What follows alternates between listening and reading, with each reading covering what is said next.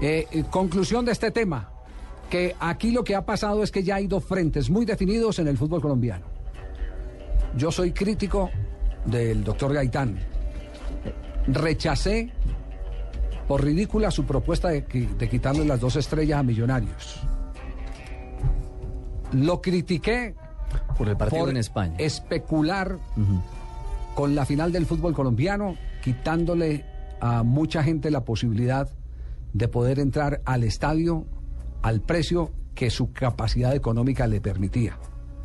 Pero tengo que decir que frente a las posiciones que ha asumido en la división mayor del fútbol colombiano, en su asamblea, para proteger la legalidad, si quieren, aunque no lo conozco, no soy amigo de él, nunca me he tomado un café con él, no le he estrechado la mano, no me lo he encontrado cara a cara en ninguna oportunidad. Sé quién es él porque lo he visto en fotos, porque lo he visto.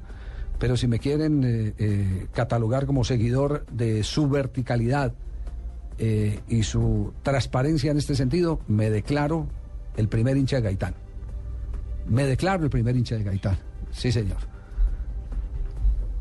Tengo un contrato de Coldeportes que dice que el jugador tiene contrato hasta diciembre del 2012.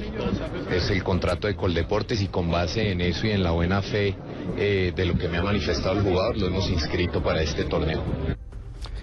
Eso fue lo que fue a defender Gaitán a la Asamblea, el contrato, y basado en la credibilidad que le ofrece eh, la posición del jugador Johnny Ramírez que acaba de hablar en este programa que acaba de conversar en este programa. Y que desencadenó el comentario del presidente del Itagüí y que desencadenó en la grabación ya conocida y que además tiene como consecuencia, Javier y oyentes, la ira ciega, la rabia, la indisposición, la molestia. Ustedes pueden ponerle otro calificativo con P y termina en, en ría.